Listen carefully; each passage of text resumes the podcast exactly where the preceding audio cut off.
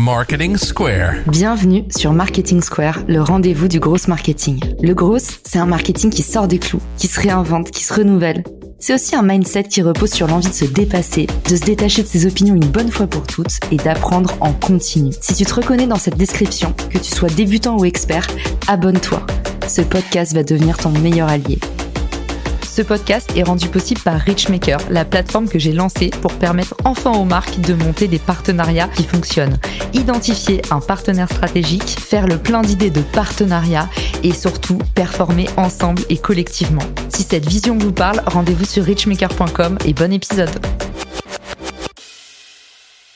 Bonjour à tous et bienvenue dans ce nouvel épisode de Marketing Square. Aujourd'hui, on va parler productivité, on va parler optimisation. On reçoit Marine Aubaret qui est Service and Business Designer. Sa spécialité, c'est l'optimisation de la productivité et aujourd'hui, elle va nous livrer les cinq étapes pour préparer l'automatisation de son business, quel qu'en soit le type. Salut Marine, bienvenue dans le podcast.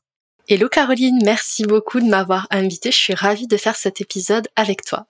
Eh ben pareil, parce que pour le coup, tous ceux qui écoutent le podcast, ils ont toujours envie de faire mieux avec moins, moins d'efforts, moins de ressources. C'est des fanas de l'optimisation, comme tous les profils grosses. Alors raconte-nous Marine, pourquoi est-ce que c'est important d'automatiser son business, quel qu'en soit le type? Ça peut faire parfois peur l'automatisation. Il y a des pour, il y a des contre. Comment est-ce que toi, tu vois le sujet? Alors moi, je ne peux pas parler d'automatisation sans parler du temps. Et aujourd'hui, j'ai envie de vous parler du temps, mais votre temps de pourquoi c'est important d'en prendre soin et à travers la méthode que je vais vous donner dans cet épisode, de vous aider à vous libérer du temps dans votre quotidien professionnel. La première question que je vous invite à vous poser, c'est dans mon business, où est-ce que passe mon temps? C'est une réflexion que peu de gens font en réalité, mais qui aide à remettre de la conscience et de la perspective dans son quotidien. Le temps, c'est la seule ressource à votre disposition qui est périssable. Ce qui veut dire qu'une fois qu'un moment est passé, ben, vous ne pouvez pas générer des heures, des minutes, et surtout vous ne pouvez pas revenir en arrière. Et pourtant, la physique nous a montré que le temps, c'est une donnée qui est relative. Il peut s'étirer et se raccourcir. Si c'est un sujet qui vous intéresse, je vous recommande un film qui aujourd'hui est sur Netflix, mais au moment où vous écoutez l'épisode, je ne sais pas où il sera.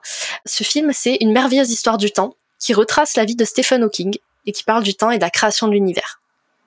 Tout ça pour dire que votre temps, c'est l'un de vos biens le plus précieux. Que vous soyez salarié, freelance ou entrepreneur, c'est indispensable de bien utiliser votre temps, de développer cette compétence. Parce qu'en fait, c'est un véritable enjeu de croissance d'entreprise et de liberté personnelle.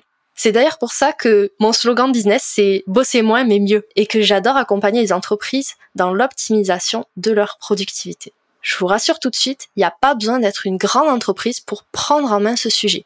Pour preuve, en 2020, il y a un quart des entreprises qui utilisent les automatisations qui emploient moins de 100 personnes. Ce qui veut dire que vous pouvez commencer dès aujourd'hui à automatiser des parties de votre activité, de votre business, peu importe votre statut, pour pouvoir vous libérer du temps. Mais par contre, faites attention, parce qu'il y a des idées reçues qui peuvent vous faire partir dans la mauvaise direction. Justement, Marine, est-ce qu'on peut vraiment automatiser toutes les parties de son business? Alors on peut automatiser énormément de choses. Il y a des missions qui s'y prêtent bien évidemment plus facilement que d'autres. Pour te donner un exemple concret, cette année, auprès d'une cliente qui gère deux entreprises, j'ai structuré et automatisé la gestion de sa boîte mail. Au début de la mission, elle avait à peu près 2500 mails à traiter tous les jours. À la fin de la mission, elle est passée à une inbox zéro, c'est-à-dire plus de mails dans sa boîte de réception elle a gagné 35% de son temps de travail sur sa gestion quotidienne de mail.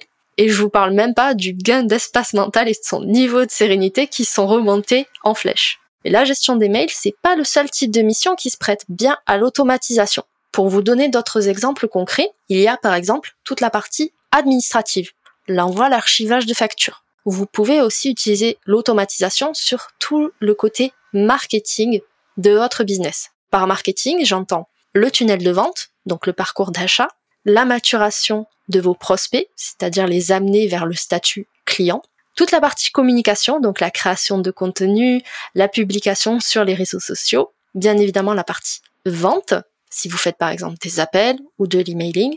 Vous pouvez aussi automatiser le customer care, c'est-à-dire le service client, tout ce qui se rapporte à l'expérience client, et globalement, l'automatisation, c'est parfait pour toutes les tâches qui sont récurrentes dans votre activité. Il faut savoir quand même que l'automatisation, c'est pas de la magie. On n'est pas au pays d'Harry Potter, ça va pas vous faire gagner de l'argent durant votre sommeil sans que vous n'ayez rien à faire. Ça, c'est un mythe, ça n'existe que dans les séries. Le but d'une automatisation, c'est de vous aider à exécuter plus rapidement certaines tâches, comme j'ai dit juste avant, pour vous libérer du temps. Et ce temps, vous allez vous l'allouer à des aspects de votre activité qui vont créer plus de valeur, plus de ressources, plus d'argent. Du coup, moi, j'ai une question à vous poser. Si l'un de vos objectifs, c'est de développer votre activité, de prendre soin de vous, de bosser moins mais mieux, qu'est-ce que vous attendez pour améliorer la gestion interne de votre business? Dis donc, Marine, on n'est pas venue pour souffrir, hein alors le but c'est pas de souffrir, c'est juste de vous montrer en fait que vous avez le pouvoir dans vos mains.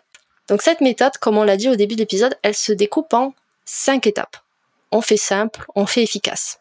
La première étape, c'est de lister toutes les tâches que vous effectuez dans votre entreprise de la façon la plus exhaustive possible en allant vraiment dans le détail. Si je vous donne un exemple, créer un post LinkedIn, c'est pas assez précis. Vous pouvez par exemple dire faire une recherche bibliographique sur telle thématique. Là, déjà, on rentre un peu plus dans le détail. Une fois que vous avez listé toutes ces tâches, donc ça prend un certain temps, vous allez pour chacune d'elles, et c'est la deuxième étape de la méthode, remplir un tableau à quatre colonnes. La première colonne, c'est qui est responsable de la tâche? Est-ce que c'est vous? Est-ce que c'est un membre de votre équipe, si vous avez une équipe? Est-ce que c'est un prestataire? Ou tout simplement, cette tâche est allouée à personne et donc elle n'est pas effectuée. La deuxième colonne de ce tableau, c'est à quel état, à quel statut elle se situe? Est-ce que c'est une tâche qui est en cours d'utilisation dans votre activité?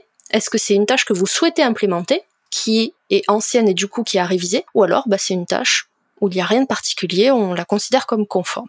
La troisième colonne de ce tableau, c'est le niveau de récurrence. Ça, c'est très important pour les automatisations. Une fois que vous savez à quelle fréquence, le nombre de jours par semaine, quel jour une tâche se répète, ça simplifie énormément le travail d'automatisation derrière. Et la dernière colonne, et c'est ma préférée, c'est la roue d'énergie. Est-ce que tu la connais, Caroline? Alors non, j'en ai jamais entendu parler et forcément moi qui suis euh, une grande fan de l'auto, mes oreilles sont toutes ouvertes. La roue d'énergie, c'est une méthode qui est très utilisée pour la prise de décision en entreprise, mais pas que. En fait, c'est un critère où vous allez définir si une tâche vous prend de l'énergie, c'est-à-dire vous fatigue, si elle vous en donne, par exemple, faire cet épisode avec toi, Caroline, ça me donne beaucoup d'énergie. Ou alors si c'est une tâche neutre qui ne joue pas sur l'énergie. Une fois que vous avez complété toutes ces colonnes, on passe à la troisième étape. Cette troisième étape, elle est importante parce qu'elle va vous permettre de simplifier vos méthodes de travail. Vous allez définir pour chacune des tâches si elle peut être supprimée. Dans ce cas, vous simplifiez votre process, votre méthode de travail, ou si la tâche peut être déléguée. Et dans ce cas, ben, vous dérivez en fait la charge de travail sur une autre personne, qu'elle soit dans votre équipe ou un prestataire. La quatrième étape, celle-là elle est très très cool aussi, c'est de définir le type d'action à mettre en place pour optimiser chacune des tâches. Je vous donne quelques exemples. Est-ce que pour réaliser cette tâche, on peut créer un template, c'est-à-dire un modèle qui va être réutilisable d'une fois à l'autre? Est-ce que c'est le process, la méthode pour exécuter cette tâche qui est à revoir? Est-ce qu'on peut l'automatiser avec un outil Ou alors, est-ce que cette tâche peut être intégrée en tant qu'habitude, en tant que routine? On sait tous et toutes que les routines, c'est un outil formidable pour le cerveau parce que le cerveau, il est un peu feignant et quand on lui met des routines, il a moins à travailler et il aime beaucoup ça. À partir de cette quatrième étape, vous avez déjà un plan d'action. On pourrait s'arrêter là, mais comme moi j'aime bien faire les choses, je rajoute une cinquième étape à cette méthode. Cette cinquième étape, c'est d'intégrer votre plan d'action dans votre planning. C'est le moment de sortir votre Google Agenda, votre agenda Outlook, peu importe, parce que ce qui n'est pas daté, ben ça n'arrivera pas. Tout simplement, vous allez l'oublier. Dès que vous avez construit votre plan d'action, mettez des dates à laquelle vous allez implémenter chacune des actions que vous avez définies. Action bonus, pensez à vous créer un compte sur l'outil Zapier ou Make ou un autre outil pour démarrer l'automatisation des tâches qui nécessitent d'être automatisées honnêtement, tu vas pas tarder à nous faire des conférences, toi, parce que là, c'était une masterclass que tu viens de nous livrer. Pour rappel, pour ceux qui nous écoutent, déjà, c'est important de le dire parce que je sais que vous écoutez le podcast les mains dans la vaisselle, en train de faire le repassage, avec un enfant dans les bras, potentiellement en train de conduire. C'est souvent que je reçois des messages de vous en me disant, j'aime bien ton podcast, mais c'est pénible parce que je suis en train de conduire et je dois m'arrêter pour prendre des notes parce que je peux pas faire les deux en même temps pour tous ceux-là qui se disent, Marine, elle nous a envoyé des pépites, mais comment je fais pour tout retenir? On vous a préparé dans les ressources de l'épisode un document récapitulatif où vous allez pouvoir retrouver la méthode pépite de Marine. Tout d'abord, comment est-ce qu'on identifie les tâches qui sont récurrentes, les tâches chronophages, celles où vous vous en rendez pas compte, mais en fait, ça vous prend du temps et de la charge mentale. Aussi, plus vous faites de tâches, moins vous êtes concentré sur l'essentiel. Souvenez-vous, pour ceux qui ont écouté, vous avez adoré le résumé du livre de Gary Keller, The One Plus vous faites de choses, moins vous êtes efficace. Donc essayez toujours de soustraire au lieu d'additionner plus vous allez enlever des tâches en automatisant, plus vous allez pouvoir vous concentrer sur l'essentiel et bizarrement, vous verrez que vous allez obtenir plus de résultats en faisant moins de choses. Ensuite, Marie nous a dit, moi j'ai un tableau à quatre colonnes qui permet en fait d'écrémer. C'est un peu un passage au tamis. Qu'est-ce qu'on enlève, qu'est-ce qu'on garde pour justement aller à l'essentiel? Ensuite, on instaure une routine cette routine, ça va faire qu'on crée des automatismes. Et plus le cerveau, il obéit à des automatismes, plus on a d'énergie disponible pour penser à autre Dernière étape, tu nous as rappelé que en général, si on se donne pas de date, ben on se dit je le ferai demain. C'est toujours demain en fait. Demain, ça n'évolue pas, ça n'est pas une date. Donc pour finir, tu nous as dit mettez-vous une deadline, effectuez un planning précis de ce que vous allez mettre en place et comment. Et du coup là, tu nous donnes le très bon conseil de réserver du temps dans Google Agenda ou Outlook. Moi, c'est ce que je fais pour mes posts LinkedIn pour me souvenir de poster une fois par jour ou c'est ce que je fais pour l'envoi de ma newsletter. Je bloque du temps dans mon agenda. Une dernière petite astuce pour tous ceux qui se disent j'ai pas le temps de faire mes hobbies. Par exemple, j'adore le sport, mais j'ai plus le temps d'en faire. Le sport, c'est hyper important pour votre équilibre. C'est pas que un loisir, en fait. C'est euh, une question de santé physique et mentale. Donc, un truc tout bête, mais moi qui m'a changé ma vie, c'est bloquer du temps pour le sport. C'est-à-dire que vous mettez un créneau dans votre Google Agenda et vous vous mettez votre session de sport. Comme ça, ça évite d'avoir des tâches qui débordent et vous allez voir à quel point c'est efficace.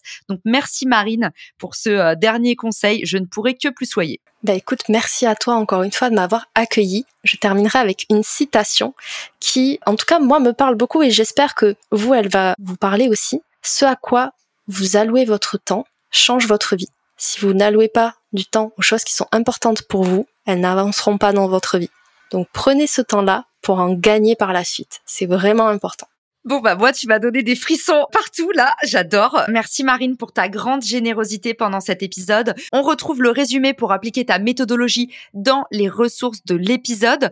Et puis également, si on veut s'intéresser à tes activités, t'envoyer des nouveaux clients, toi ton métier c'est d'aider les business à s'optimiser, où est-ce qu'on peut te contacter Marine, se renseigner sur toi, t'envoyer des messages d'amour et de remerciements alors vous pouvez me retrouver sur LinkedIn, j'essaie de publier une fois par jour en moyenne.